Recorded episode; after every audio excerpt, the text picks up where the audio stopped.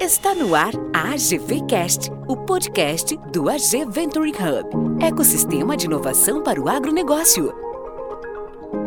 Bem-vindos a mais um episódio do AGVcast, o podcast do AG Venture, o ecossistema de inovação e tecnologia para o agronegócio. Você acessa o nosso conteúdo através do site agventure.com.br ou através do portal do CIMI, o Sistema Mineiro de Inovação, uma iniciativa da Secretaria de Desenvolvimento Econômico do Governo do Estado de Minas Gerais. Aqui nós discutimos soluções de alta tecnologia para os problemas de toda a cadeia de valor do agro. Conversamos com pessoas que são referência em ciência, tecnologia, inovação, empreendedorismo e investimentos. Gente que sabe muito bem o que faz quando o assunto é o agro, no Brasil e no mundo. Nesse episódio, falaremos com Carlos Nazaré Marins, que é doutor em Engenharia Elétrica pela Faculdade de Engenharia Elétrica e Computação da Unicamp. Ele também é mestre em Telecomunicações pelo Inatel, Instituto Nacional de Telecomunicações, e graduado em Engenharia Elétrica, com ênfase em Eletrônica e Telecomunicações também pelo Inatel. É técnico em Eletrônica pela ET, Escola Técnica de Eletrônica de Santa Rita do Sapucaí, ou seja, tem aí uma formação toda dentro da área de telecomunicações e agora é diretor do Inatel, que é um instituto onde ele fez a sua graduação e seu mestrado e dirige essa instituição de renome nacional e internacional esse instituto que tem lançado várias das novas tecnologias que a gente utiliza no dia a dia, inclusive que está trabalhando já no 6G, a sexta geração é, de telefonia celular. Também falamos nesse bate-papo com Rodrigo Trevisan, que é Graduate Research Assistant na University of Illinois, em Urbana-Champaign, responsável pela pesquisa e desenvolvimento de soluções tecnológicas para o agronegócio na Smart Agri, que é uma startup que ele cofundou e ele atua também como consultor de tecnologias agrícolas, incluindo a validação de novas soluções e a difusão de conhecimento e treinamento das pessoas envolvidas nesta área. O bate-papo foi no segundo semestre de 2020 e nós falamos e começamos né, de maneira é, provocativa, falando com o, cada um deles se apresentar. É, Carlos Nazaré fez a sua apresentação e eu fiz uma brincadeira né, com o Rodrigo Trevisan, porque a Universidade de Illinois tem uma tradição muito forte na área de computação e na área de inteligência artificial, inclusive uma citação no filme 2001, Odisseia no Espaço, de 1968 e que já falava que o HAL, que é o grande, a grande inteligência artificial que está presente naquela nave né, do, do filme, foi criado na universidade onde ele hoje faz a sua pesquisa de doutorado. Então, vamos ouvir esse bate-papo com essas dois, esses dois especialistas, um em telecomunicações, o outro um empreendedor, é, cofundador de uma uma agtech, né, a Smart Agri, e que também depende, né, logicamente, obviamente, dos recursos de telecomunicações. E o papo correu sobre, principalmente, é, sobre algumas diferenças entre Brasil e outros países, sobre o avanço da tecnologia, as características né, do uso de tecnologia e de como a, a agricultura tem evoluído é, no Brasil e principalmente por causa da tecnologia, tentar reduzir o consumo de é, recursos naturais e compensar esse aumento da produção que nós temos que ter né, para poder crescer no agro, mas sem ao mesmo tempo aumentar o impacto ambiental. E para isso que se usa então tecnologia, e esse é o objetivo da gente entender o que está acontecendo nas pesquisas nessa área. Então vamos ouvir o Carlos Nazaré e Rodrigo Trevisan nesse bate-papo.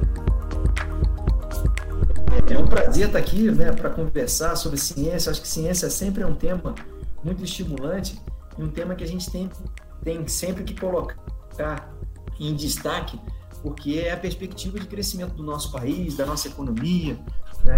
é a possibilidade de trazer mais conforto para a nossa população. Isso aí se dá através da ciência. Né? É um pouquinho da minha história. Eu vim para Santa Rita do Sapucaí muito novo, por volta de 14 anos, para fazer escola técnica de eletrônica. Né? Me encantei pela área de comunicação e acabei levando a minha vida né, acadêmica toda aqui em Santa Rita. É, fiz o Inatel, curso de Engenharia de Telecomunicações, me especializei na área de radiocomunicação, né, é, envolvendo não só comunicação terrestre, também a comunicação via satélite. É, e nas minhas áreas de pesquisa sempre esteve envolvido o tema conectividade, comunicação né, é, digital, comunicação via satélite. Todas essas ferramentas são muito utilizadas para o mundo do agro, ou seja, é, se nós imaginarmos hoje todas as possibilidades em termos tecnológicos é, que estão disponíveis no mercado, eu acredito que todas elas possam ser aplicadas ao mundo agro. É, por muito tempo, as duas coisas andaram de forma muito distante. Né? É, a gente sempre teve tecnologia de comunicação né, muito forte e implementada de forma mais rápida nos grandes centros. É, então, quando surgiram as primeiras tecnologias de comunicação móvel, que dava a possibilidade de conectividade com mobilidade, se falava muito em implementação dessas soluções em cidades grandes, depois as cidades de médio porte, as cidades pequenas e principalmente né, a zona é, urbana dessas cidades eram atendidas.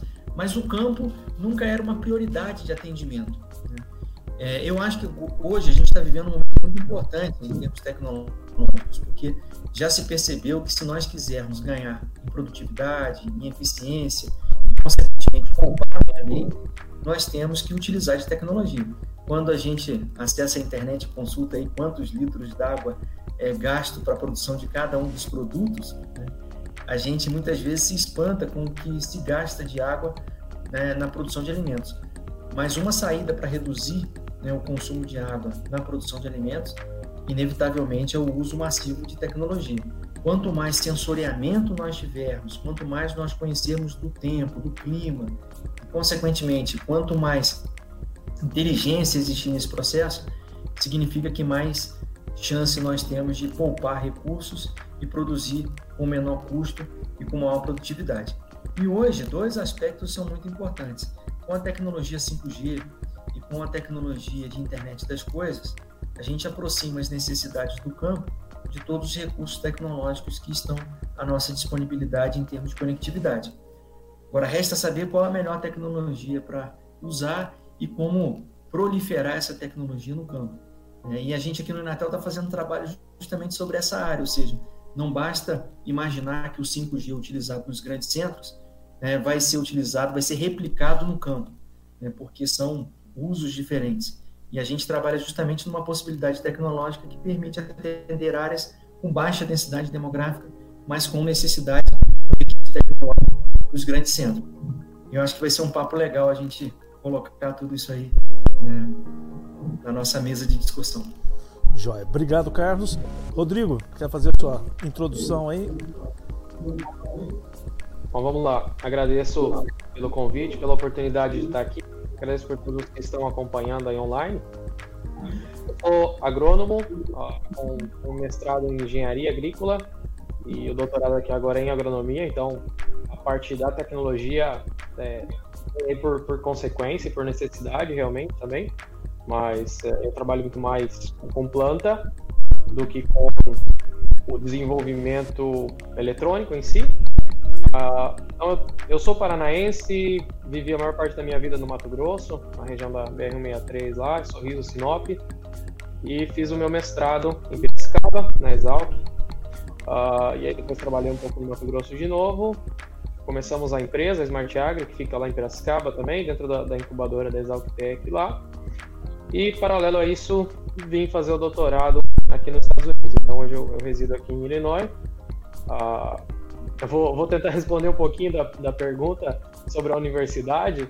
Nunca encontrei com ele por aqui, mas apesar da parte da ficção, a, de fato a universidade aqui tem muita tradição nisso. Os primeiros computadores e tal lá, lá em 1960, por aí na época que estavam tentando levar o homem para a Lua, muita coisa foi desenvolvida aqui e até hoje o colégio de engenharia aqui é muito forte uh, em, em, diferentes áreas. Então é legal estar tá aqui, essa parte da história é preservada, é viva e, e, é interessante de ver.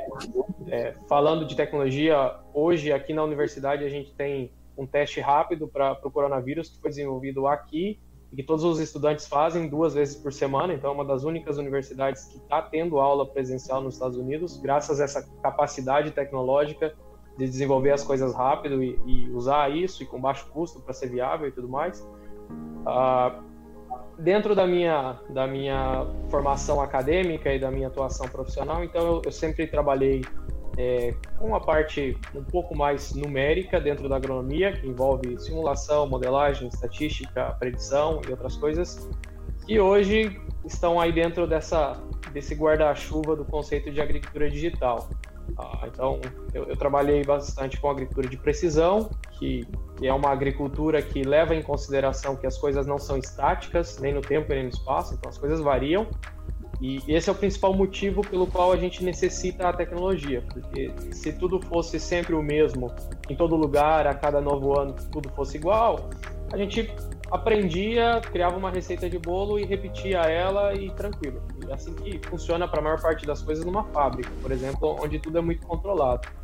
Na condição agrícola, como as coisas não são nada controladas e dependem muito do ambiente, do clima, e de outras interações aí. Então, por isso que a gente demanda tanta tecnologia para poder a, interpretar como as coisas estão acontecendo, usar os sensores para ver quando choveu, quando choveu, qual a temperatura e, e, muitas outras coisas. E aí usar a parte que eu trabalho um pouco mais aqui, que é de inteligência artificial, que é de desenvolvimento de algoritmos para extrair toda, toda essa informação, algum conhecimento útil que ajude o produtor a tomar decisão. Então, é isso que eu faço hoje é, dentro do, da minha pesquisa de doutorado aqui, basicamente é trabalhando essas formas de como agregar e juntar informações de diferentes fontes, é, criar novas informações melhores do que as que já existem, para realmente transformar isso em conhecimento e conseguir ajudar o produtor a tomar decisões melhores. Porque tudo, tudo isso que o Carlos estava comentando também de, de, por exemplo, como economizar água, ou como usar menos insumos em geral, ou como obter mais produtividades, na prática passa por como o produtor ou quem está gerenciando a produção pode consumir essa informação e tomar decisões melhores. É assim que você realmente é, transforma isso num, num, ganho concreto, certo? Tomando decisões melhores. Então, esse é o centro do, da pesquisa que eu desenvolvo aqui. E a universidade, como eu comentei, tem uma larga história aí nessa parte. Agora tem um centro de, de, de agricultura digital que é referência também, que é, que, que, está sendo construído e que está sendo ampliado aqui, que, que é bem interessante. Eu estava conversando agora pouco tempo, a gente está participando de um programa do Ministério da Ciência, Tecnologia e Inovação, que é de inteligência artificial para ser aplicada em vários ramos de atividade, inclusive no agronegócio. E aí, conversando com vários especialistas, fala, olha, a gente, é, inteligência artificial tem várias ferramentas, tecnologias super sofisticadas que a gente pode usar. E até estava batendo papo com a Mariana Vasconcelos, que é né, da, da AgroSmart, né, e provavelmente você deve conhecer também. E ela estava falando: olha, inteligência a gente tem, agora sem dados, nenhuma inteligência artificial consegue funcionar, a gente precisa de dados. E aí, você, Rodrigo, falou sobre sensores, e aí eu faço a pergunta para o Carlos agora. É, eu vi também que o Inatel está envolvido num, num projeto piloto porque o grande problema é no 5G, quando você tem frequências maiores para maior rapidez, você também tem que ter mais antenas para chegar mais longe, porque a capacidade de alcance acaba diminuindo quando você usa uma frequência maior na, na, na quinta geração né, de transferência de tanto de, de, dados quanto de voz. É, e aí eu vi que o Inatel estava desenvolvendo um projeto piloto numa fazenda perto né, de Santa Rita, exatamente nisso. Em que pé que está essa situação e se você pudesse falar um pouco mais sobre essa, essa dificuldade e como é que vocês estão lidando com isso? Tá, João. É, eu acho que tem uma coisa bastante interessante para o público em geral, é a gente é, desmistificar um pouquinho essa questão da frequência atrelada à tecnologia e, consequentemente, a, a proposta que cada tecnologia traz em termos de conectividade e velocidade de, de comunicação, né? É, o 5G ele não leva em consideração apenas uma frequência. É, existem as frequências milimétricas, né, as ondas milimétricas com frequências muito altas, mas existem também faixas de frequências que são mais baixas, que permitem cobrir áreas maiores. Um exemplo aqui né, no Inatel é que nós trabalhamos com diferentes faixas de frequências, e uma das faixas de frequências que a gente utiliza são faixas de frequências mais baixas. Né? É, existe, por exemplo, uma tecnologia né, que nós utilizamos aqui de uso oportunista do espectro de frequências. O que, que significa isso? É, significa você monitorar o espectro de frequência e de forma inteligente verificar quais os canais de televisão são utilizados ou não numa determinada região. Percebendo que não existem canais de televisão sendo utilizados em uma determinada localidade, principalmente uma localidade rural, você faz o uso desse canal de forma oportunista né, e faz transmissão. Se uma emissora de televisão que tem a sua frequência regulamentada precisar utilizar aquele canal e fizer a transmissão naquele canal, o rádio é inteligente. Ele percebe que um uso autorizado e outorgado passou a ocupar aquele canal e ele muda para um canal diferente. Né? O pessoal chama isso também de TV White Space, né? que é a possibilidade de você ocupar os espaços que não estão ocupando, ocupados pela televisão, mas que são destinados à faixa de televisão. E vejam que isso não é numa faixa de frequência é, alta, é numa faixa de frequência né, de UHF. Isso traz a possibilidade de você ter uma cobertura muito adequada para o campo. Né? Outras possibilidades também no Brasil é o atendimento com tecnologia 4G, o LTE, né, em diferentes frequências, como por exemplo 250 MHz, 450 MHz, enfim, a tecnologia que a gente né, ouve falar de LTE, 4E, é, 4G, 5G, são tecnologias que nos possibilitam operar em diferentes frequências. Então, o mundo agro pode ser muito beneficiado com isso, porque a gente pode utilizar uma frequência que consiga atender né, não só localidades né, distantes dos grandes centros, né, mas também localidades que precisam de maior cobertura, né, principalmente em fazendas de grande porte. Lá na terra né, do, do, Rodrigo tem muita fazenda né, grande, maior do que muitas cidades aqui no sul de Minas. Né. Então, bem possivelmente, as frequências mais baixas permitem dar uma cobertura mais adequada né, para uma fazenda de maior dimensão. É.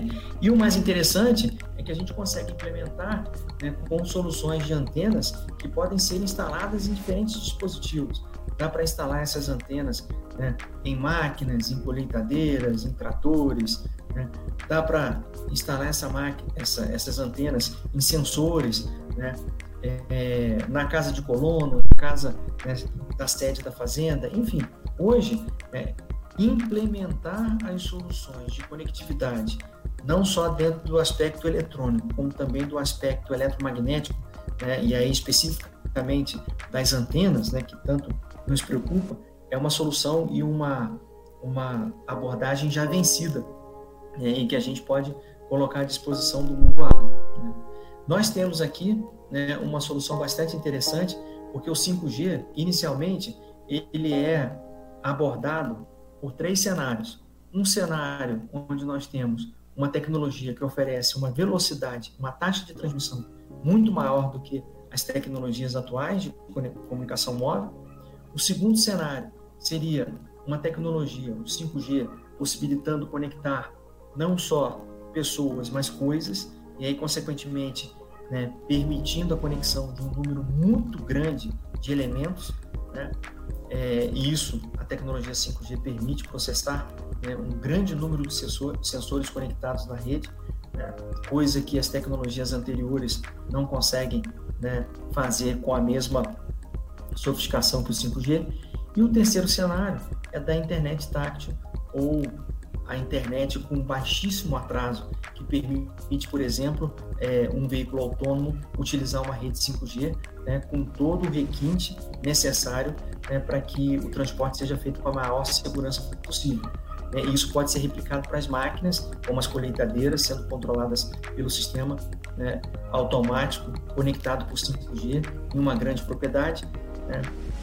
Pode ser utilizado pela medicina, né, com é, baixo delay, é possível um médico controlar um robô né, e ter a sensação táctil né, do organismo, né, do órgão que ele está atuando dentro do paciente e, consequentemente, né, é, esse cenário né, é o, o, cenário mais desafiador da tecnologia 5G.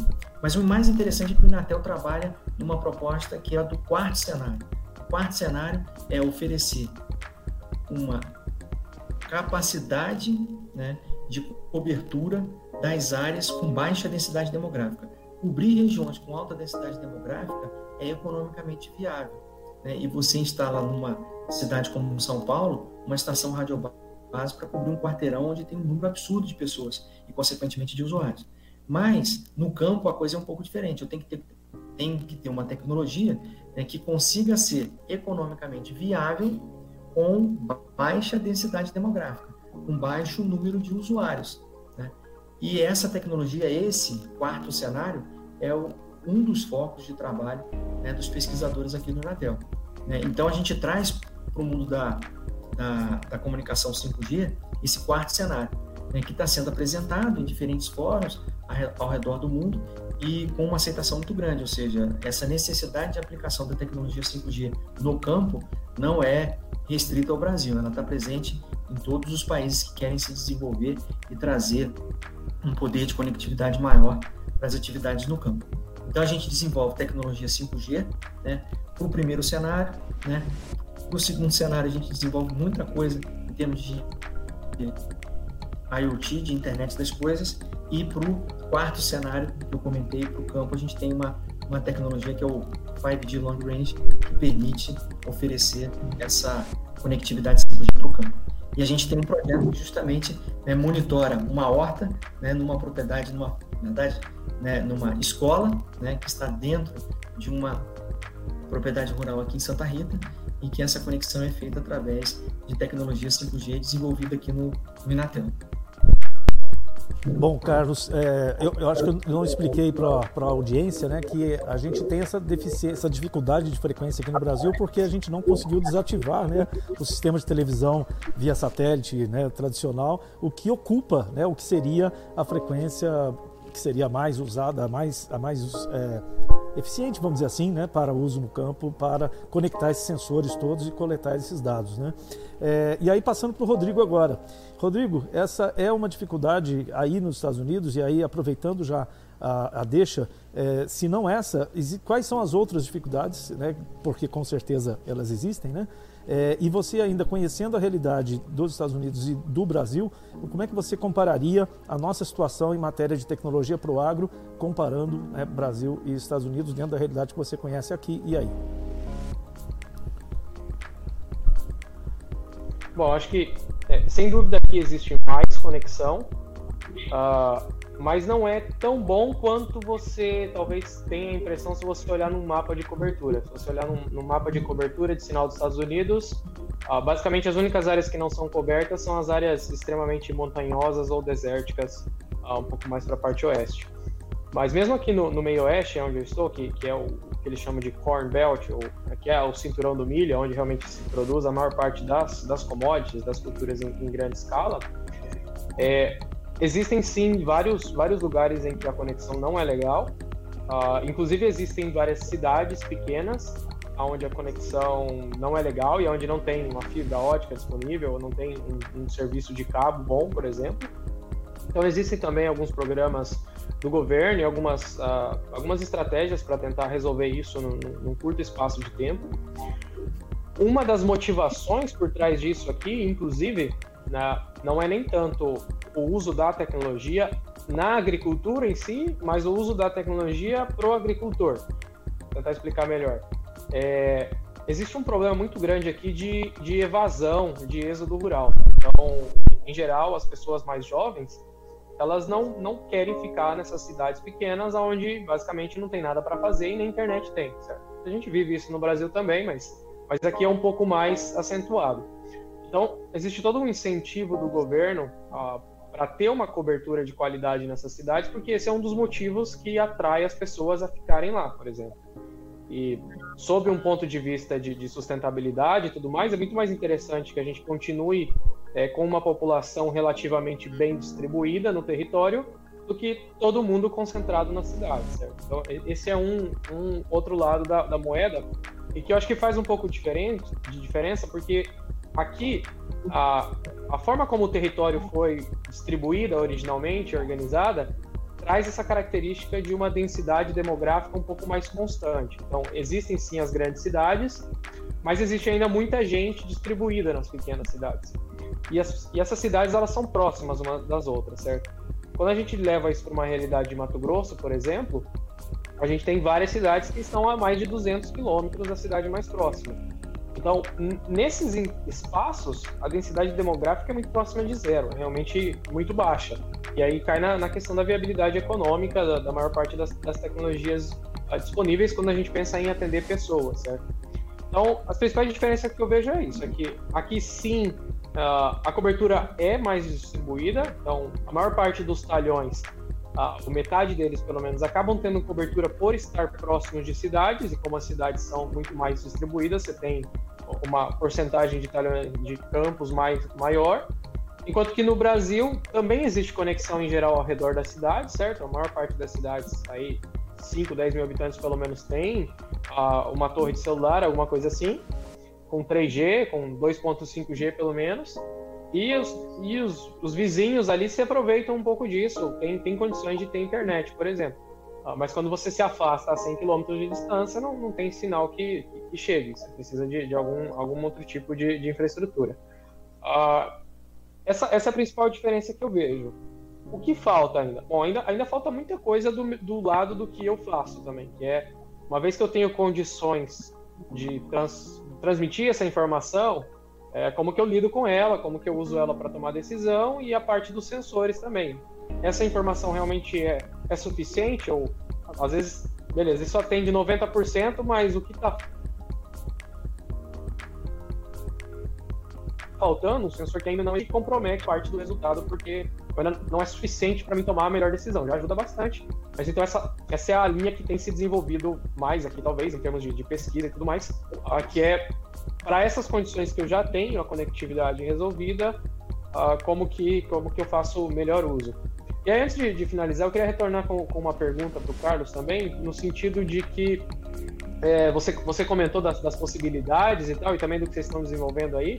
Você consegue colocar para mim dentro do, de uma escala, de uma linha de tempo, quanto tempo você acha para uma certa, não sei, para 10% da, da área está coberta com isso? Essa tecnologia realmente está disponível no sentido de que eu posso ah, chegar ali, comprar um chip, colocar no, no sisteminha embarcado e que, que vai funcionar?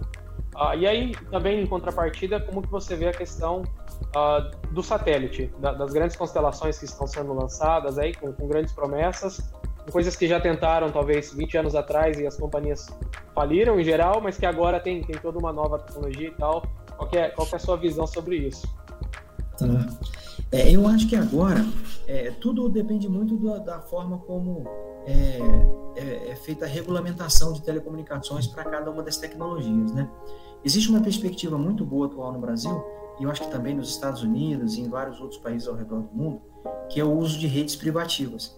O que, que significa isso? É, as operadoras de telecomunicações, elas compram as frequências que elas vão utilizar, mas existem né, a possibilidade de nós implementarmos redes privadas né, para uso, para uso no agronegócio. Né? Então, se a regulamentação dos países né, permitir que parte do espectro de frequência possa ser utilizado pelas redes privativas, né, existe a possibilidade de um produtor rural implementar a sua própria tecnologia 5G. Aqui no Natel a gente desenvolve uma tecnologia chamada 5G Network na Box, é, que é muito legal. É, você tem a tecnologia 5G e o core necessário para que ela possa operar, que o pessoal chama de core da rede, né, dentro de uma única caixa. Né? Por isso que é, ela é chamada de Inabox. Né? E é uma unidade standalone.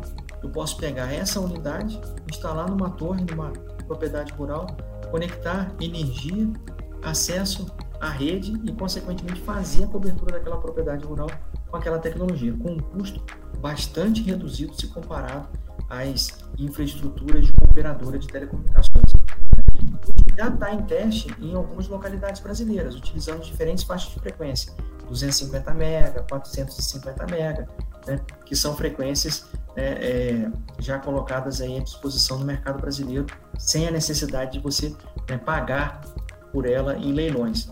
Agora, se nós tivermos a ampliação no que diz respeito a faixas de frequências que poderão ser utilizadas em termos de redes privativas, eu acho que a progressão né, da conectividade no campo vai acontecer numa velocidade nunca antes né, é, atingida por nenhuma outra tecnologia.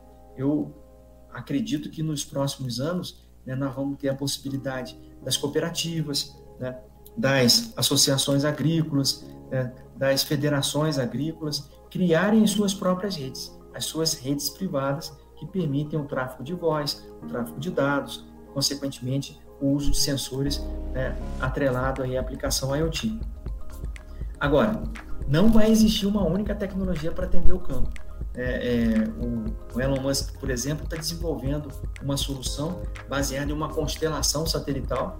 Né? Ele prevê aí quase né, 1.200 satélites num primeiro momento, é, operando ao redor do globo terrestre, oferecendo acesso a dados.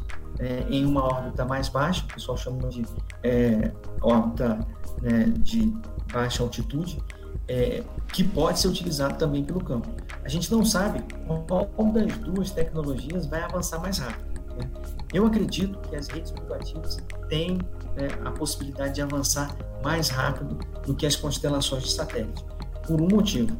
Nos últimos anos, a gente teve várias empresas e vários grupos econômicos tentando criar grandes constelações para cobertura mundial. A última né, é, investida foi a OneWeb, que é uma empresa que nesse processo pandêmico acabou sofrendo bastante com investimento. Infelizmente, eles estão numa condição falimentar. Então, eu não sei qual que é o fôlego para instalar, né, para lançar tanto satélite colocar operante uma tecnologia baseada em satélite com um número muito grande né, de elementos formando a constelação. É, e com relação às redes privativas, eu acredito que existe a possibilidade de uma expansão baseada em necessidade, ou seja, aquela produção rural que justifica o uso de conectividade e que agrega valor né, ao processo produtivo, ela vai conseguir implantar sua própria rede privada e, consequentemente, com os benefícios da conectividade, pagar o investimento inicialmente realizado. É, já se faz conta né, que a tecnologia é, LTE ou a tecnologia 5G, né, é, baseada em redes privadas, é, pode ser pago em uma, duas safras. E, consequentemente, com o aumento da produtividade, o produtor consegue fazer esse investimento né, com bastante velocidade. E eu acredito que isso tende a acontecer né, nos próximos anos. É, a gente não sabe ao certo né, qual é todo o arcabouço legal e toda a regulamentação que vai ser né, implementada no Brasil. Mas a gente está muito esperançoso de que as redes privativas tenham um espaço bastante significativo na tecnologia 5G e permita aí uma expansão bastante grande, bastante veloz pelo campo. Rodrigo, é uma pergunta que eu queria te fazer sobre. Você falou no começo sobre agricultura de precisão, e outro dia eu vi uma expressão, é, agricultura de alta precisão. É, então já estamos avançando um passo a mais é, nessa evolução e essa alta precisão, você poderia descrever para nós uh, o, que, uh, o que é isso, né, e até onde, que, que benefício a gente pode enxergar uh, a partir dessa, dessa implantação dessa agricultura de alta precisão? A nomenclatura aí fica meio que a gosto de, de cada um, eu diria assim. Existem sim diferenças, mas, mas elas não são tão, tão, tão específicas assim. Ah, o que eu me lembro mais de agricultura de alta precisão são, são os grupos ali do, do Michael, que, que trabalha com isso, ele que, que criou essa marca, de certa forma, ah, para isso. Mas, assim, a agricultura de precisão, ou agricultura digital, de certa forma, uh, trabalha com esse conceito de que as coisas variam tanto no espaço quanto no tempo. Então, principalmente no espaço, essa, essa ideia de variabilidade espacial, de que dentro do mesmo talhão as coisas são diferentes, é a principal coisa que a agricultura de precisão trouxe, certo? Então, assume-se que o, que o que é a agricultura tradicional, convencional, é unidade de gerenciamento, então quando o produtor vai tomar uma decisão, quando ele pensa em, em o que fazer, ele sempre está pensando no talhão. Uh, e um talhão ele pode ser de 10 hectares em algumas regiões, dependendo da cultura, ou pode ser de 500 hectares em outras regiões. Uh, mas é sempre essa ideia de que quando eu vou gerenciar, eu prefiro, preciso simplificar um pouco as coisas, então eu tenho ali meus talhões, e aí nesse talhão eu escolho essa variedade, planto nesse dia, aplico essa coisa, e no outro talhão outro. Então isso é o que se entende por agricultura convencional. Quando a gente fala em agricultura de precisão, a gente entende que, graças à tecnologia, ao GPS, às máquinas que conseguem variar em tempo real e tal, a gente passa a fazer uma tomada de decisão no nível menor do que o talhão. Então, dentro do mesmo talhão, a gente vai usar três doses diferentes, ou uma parte vai aplicar e uma parte não vai. Então, essa é a principal diferença, assim, bem a grosso modo, entre o que é agricultura normal e agricultura de precisão. Certo? Eu consigo, é uma técnica de gestão, de gerenciamento que eu passo a considerar a variabilidade e, sobretudo, no que se usa na prática espacial a agricultura, a, evolução disso, que já é parte do conceito, mas que na prática a gente não tinha as ferramentas adequadas para trabalhar, é quando a gente passa a trabalhar tanto com a, variabilidade temporal, quanto com a espacial, quanto com a interação entre elas. Então, eu tenho alguma coisa que é diferente de uma parte para outra, mas ela também muda de um ano para outro e ainda tem algumas coisas ali que dentro do mesmo ano variam. Então, quando a gente fala nos termos mais talvez modernos de agricultura de precisão, é, os outros termos em geral são, são marcas ou são estratégias de, de colocar isso de uma forma ou de outra, de talvez mudar o nome para incluir um pouco mais as tecnologias de, de informação e comunicação, mas o que está por trás em geral é o mesmo, que é isso, é assumir que aceitar que as coisas variam e, e tentar entender como que eu posso tomar decisões numa, numa escala mais refinada para tirar ganho com isso. Na verdade, seria um refinamento da agricultura de precisão, com mais precisão ainda em matéria né, dessas variáveis temporais geográficas né, e, e no espaço e no tempo. É, cara... mas, de novo, não, não, significa que a agricultura de precisão em si não, não contempla isso ou não pensava nisso. É mais uma questão de marca aí. É, Carlos, eu fiquei surpreso outro dia que eu vi uma notícia de que o Inatel está trabalhando já no desenvolvimento da 6G, né, a sexta geração de, de telefonia celular.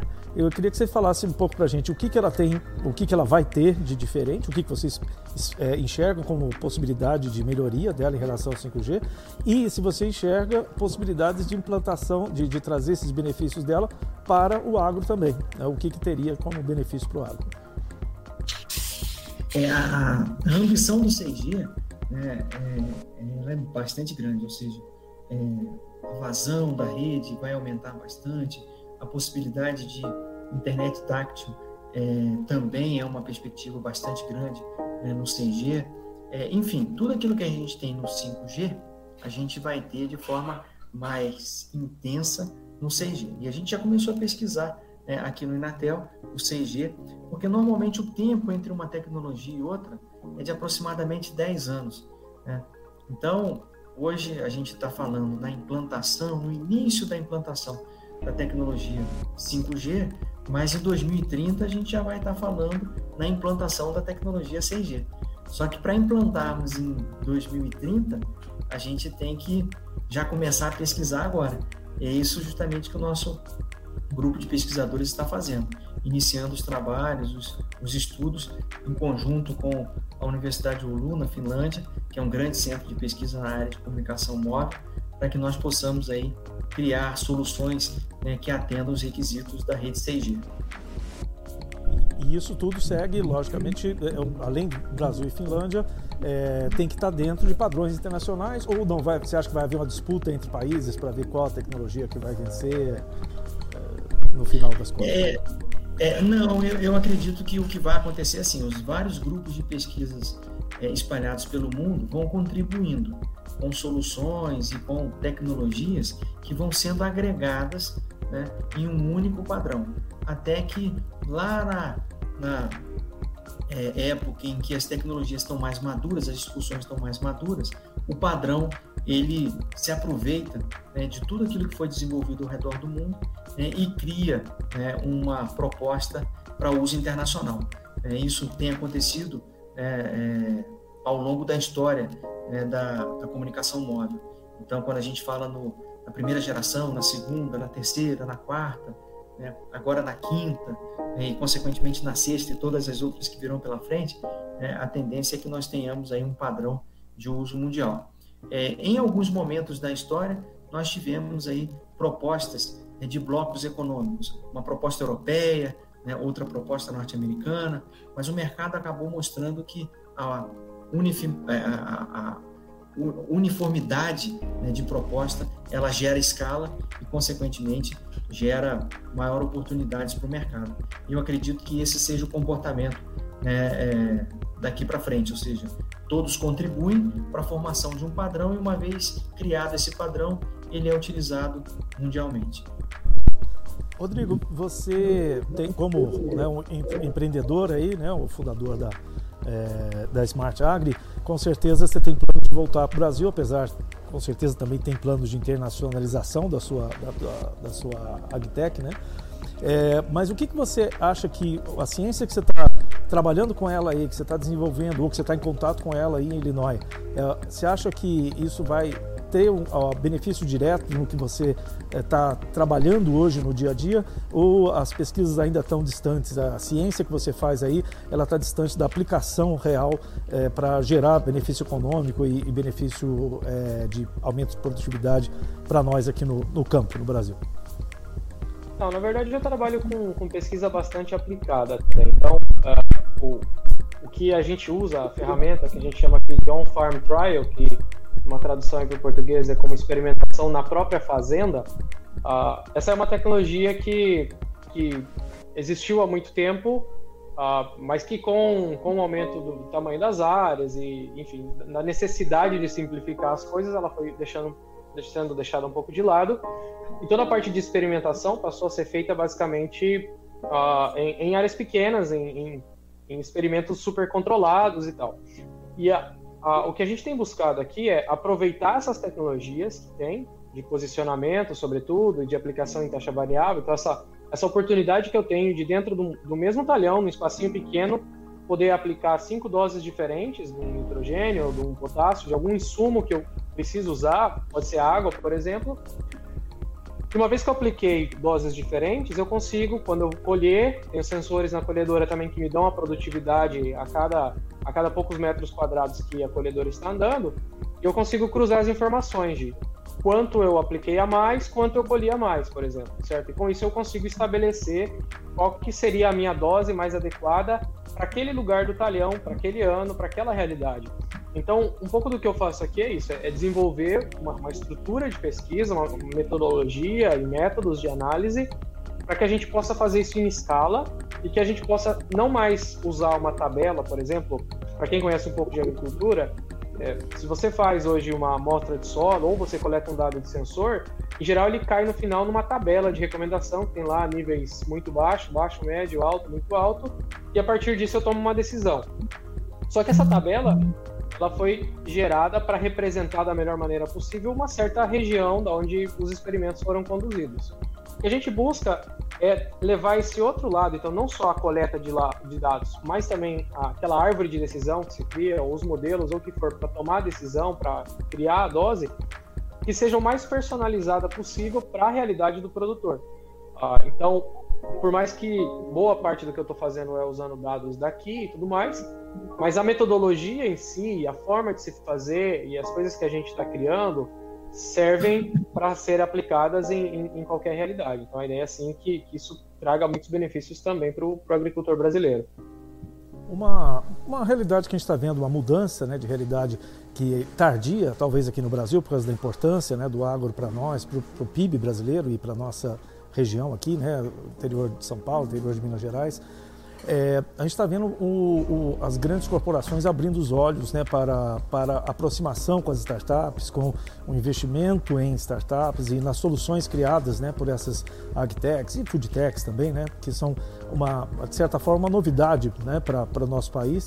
E aí a pergunta vale para os dois. O Carlos, é, se, como é que está aí a, a situação da demanda por soluções de das, das, das, empresas, não só incubadas no Inatel, Inatel tem, é, Santa Rita em geral tem quatro incubadoras de empresas aí, é, se há uma, esse movimento, né, um crescimento, e Rodrigo, né, e se, lógico que nos Estados Unidos ó, a, a, o volume de dinheiro para se investir em, em, empreendedorismo é muito maior, a inovação é muito maior do que aqui no Brasil, mas se você está vendo e como é que vocês veem esse movimento, é, tanto em matéria de, de, será, será que isso é uma onda, é, será que isso é uma percepção tardia é, aqui no Brasil é, e que impactos vocês preveem com, com isso que está acontecendo agora?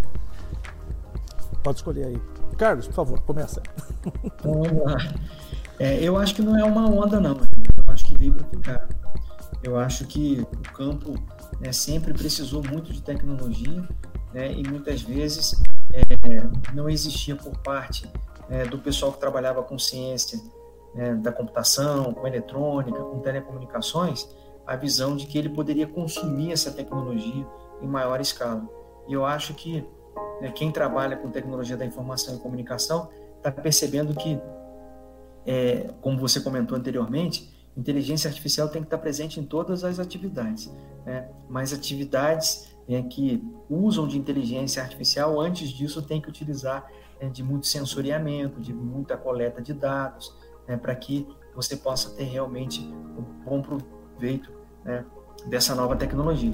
E, e, na agricultura, existe a possibilidade de você fazer a medição, a mensuração e, e até mesmo o controle né, remoto de muitas atividades.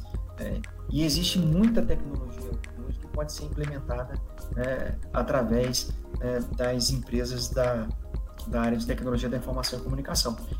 E o pessoal percebeu que esse é um mercado né, muito promissor e bastante grande. É, afinal de contas, né, o Brasil tem a sua né, balança comercial garantida pelo, pelo agro. E, e, eu acredito que as empresas que estão aqui em Santa Rita se desenvolvendo e, e desenvolvendo soluções, né, elas veem um futuro bastante promissor. Infelizmente, a pandemia nos trouxe aí uma restrição no que diz respeito ao investimento. Né? Então, muitas das empresas que estão hoje é, na nossa incubadora, elas estão muito preocupadas no que diz respeito ao poder de investimento né, das, das empresas em novas tecnologias. O pessoal está mais preocupado nesse momento em sobreviver do que propriamente em criar novas soluções. Mas no mundo agro, a gente percebe que essa coisa não parou. Né? Pelo contrário, os grandes grupos, principalmente, eles estão preocupados em agregar cada vez mais tecnologia a, ao seu dia a dia. Né? E aí a gente percebe que as empresas elas estão bastante né, é, envolvidas em soluções é, que é, permitem monitoração em tempo real, que permitem é, acionamento é, através da análise de dados. Então, aqui, por exemplo, na, na incubadora do Natel, né, tem uma pré-incubada, uma empresa que ainda não está incubada, ela está na pré-incubação, né, que já está fazendo testes em, em pivô central, é, onde eles fazem a coleta de várias informações necessárias para o produtor e a partir dessas informações existe a possibilidade de atuar sobre o pivô. E eles estão bastante entusiasmados, porque o mercado não parou e eles estão com uma perspectiva bastante grande com relação a, a colocar o produto em breve no mercado. Bom, primeiro, até queria melhor a pergunta. O produtor brasileiro é um utilizador de tecnologia. Ah, só, só um instante, pedir para o Carlos é, você fechar. Rodrigo, só um instantinho. Pedir para o Carlos fechar o microfone, que acho que está dando um retorno aí na, no, no, seu áudio. A gente tem, no Brasil, as máquinas, principalmente, têm o mesmo nível de tecnologia que tem aqui nos Estados Unidos, em geral. Então acho que o produtor brasileiro ele, ele tem esse, esse interesse. Eu acho que não é uma, uma onda. Eu acho que claro que, que vão existir altos e baixos nesse mundo aí de, de, de quando tem mais investimento, quando tem coisa de fora e tal, tudo mais. Uh, mas é uma coisa que sim que, que veio para ficar. Eu acho que a gente tem uma oportunidade muito interessante também, porque mesmo tecnologias que já existem ou que de certa forma existem fora do Brasil, Uh, primeiro que para elas funcionarem no Brasil, muitas delas precisam ser adaptadas, tropicalizadas, não, não é simplesmente importar e usar. Segundo que com as taxas de câmbio que a gente está operando aí, em torno de, de acima de cinco reais por dólar, seis reais por euro, se torna muito caro importar tecnologia. Tá? Então, se a gente quer manter a competitividade para exportação e tudo mais, é, é ótimo um câmbio desses para exportar, porque o seu produto se torna super valorizado lá fora. Por outro lado, quanto menos você gastar, mais chances você tem de, de ter mais lucro, certo? De ser mais eficiente. Então a gente precisa sim investir mais em desenvolvimento de tecnologia no Brasil. Acho que hoje a gente importa muita coisa e no momento desse que o câmbio está desfavorável para a importação se, se torna muito evidente isso. Mas a gente perde competitividade porque o produtor não quer arriscar em uma nova tecnologia nesse momento devido ao alto custo que é função do câmbio. Uh, por mais que ele sabe que, que, em um ano, dois anos a tecnologia vai se pagar, ele ainda assim prefere pensar, bom, mas talvez se eu esperar três meses, o câmbio volta a três uh, para um, e aí, em vez de se pagar em dois anos, vai se pagar em oito meses. Então, tem essa questão do, do aversão a risco, e nesse momento, realmente, o câmbio não ajuda muito. Então, eu acho que se a gente conseguir ter muito mais coisa dentro de casa, a gente pode, inclusive, exportar a tecnologia para o mundo. Isso tem acontecido. Recentemente, uh, eu conheço pelo menos três empresas brasileiras que já entraram aí em todo o mercado da, da América do Sul e dos Estados Unidos também passaram por investimento e tudo mais para conseguir fazer isso de uma forma eficiente, mas mostra o potencial. Então, você comentou de aqui ter mais é, recurso disponível, ter mais inovação. Eu acho que, dadas as devidas proporções, sim, existe mais histórico disso. É, fazer uma patente aqui, por exemplo, funciona. Em oito meses você consegue ter uma patente do seu produto e ganhar royalties por isso. Enquanto que no Brasil isso, isso é uma dor que, que pode levar de 5 a 10 anos e talvez não virar em nada. Então, assim, o ambiente é mais favorável. Mas a gente tem muita gente boa no Brasil, a gente tem muita gente criativa, que eu acho que, sim, que talvez até com menos recursos do que o que existe aqui, consegue fazer mais. Então, eu, eu acredito muito no nosso ambiente aí de startups e das coisas que estão sendo desenvolvidas. Eu acho que tem, um grande potencial aí de, inclusive, exportar a tecnologia no futuro próximo. Tá, joia. Bom, fazer uma última pergunta, o nosso tempo está esgotando, uma pergunta para cada um. Uma veio do chat aqui, vai para o Carlos, que é sobre se o LoRa não seria uma opção ao 5G, que enquanto não se resolve essas questões né, de frequência e do desenvolvimento tecnológico, se seria uma opção para resolver a conectividade dos sensores, para ir até o campo. Qual é a sua opinião sobre isso, Carlos? É, eu acho que as coisas se complementam. A gente não vai usar uma única tecnologia, não. Tem LoRa, tem o Sigfox, né, que são outras tecnologias que podem ser utilizadas no campo. Né? Muitas das soluções elas são integradas. Eu tenho vários sensores trabalhando com LoRa, né? e na hora que eu tenho que dar vazão dessa informação é, para nuvem, eu utilizo uma conexão LTE, uma conexão 4G ou uma conexão 5G. Então eu acredito que nos próximos anos a gente não vai ver pura e simplesmente o 5G né, sendo implementado né, para atender todas as, as soluções. A gente vai ter, na verdade, diferentes tecnologias sendo utilizadas onde ela se mostra mais é, eficiente e mais atrativa em termos de custo. É, então, LoRa é uma possibilidade, sim. E Rodrigo, uma pergunta em relação à sua AgTech, a, a, a, sua empresa, né? Ela hoje qual seria a maior? Você acha e aí, pensando nessa comparação e aproveitando que nós, temos você que tem essa perspectiva aí dos Estados Unidos e tem a do Brasil também, você acha que a sua empresa hoje, se ela estivesse atuando nos Estados Unidos, seria mais facilidade do que aqui? É, e o que falta né, para o Brasil se desenvolver em matéria de oportunidades científicas e de negócios, né?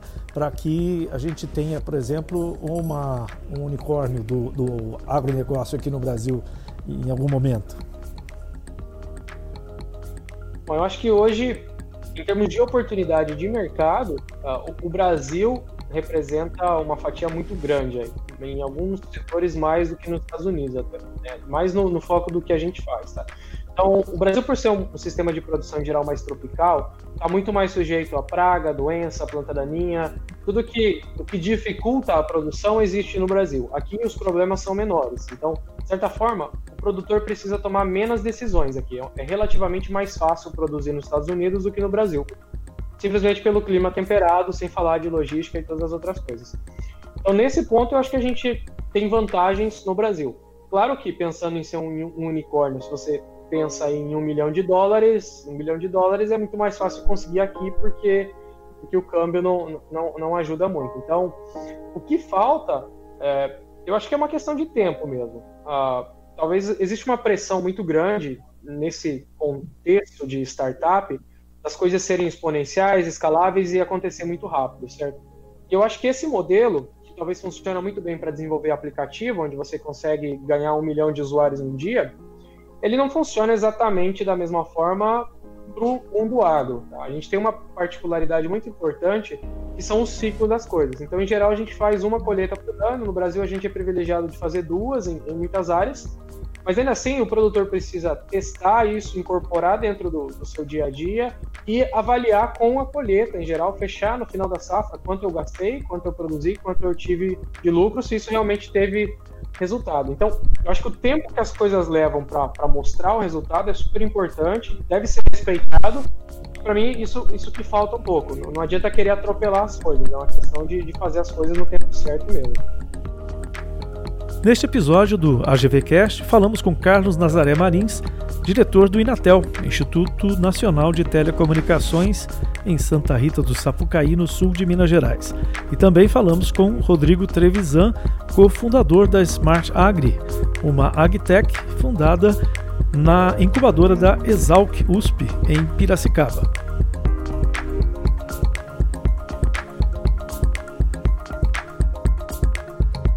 Você ouviu o AGV Cast, o podcast do AgVenture, o ecossistema de inovação e tecnologia para o agronegócio. Você acessa o nosso conteúdo através do site agventure.com.br ou através do portal do CIMI, o Sistema Mineiro de Inovação, uma iniciativa da Secretaria de Desenvolvimento Econômico do Governo do Estado de Minas Gerais. Aqui nós discutimos soluções de alta tecnologia para os problemas de toda a cadeia de valor do agro. Conversamos com pessoas que são referência em ciência, tecnologia, inovação, empreendedorismo e investimentos. Gente que sabe muito bem o que faz quando o assunto é o agro, no Brasil e no mundo. Você ouviu o AGVcast, o podcast do AG Venture Hub, ecossistema de inovação para o agronegócio.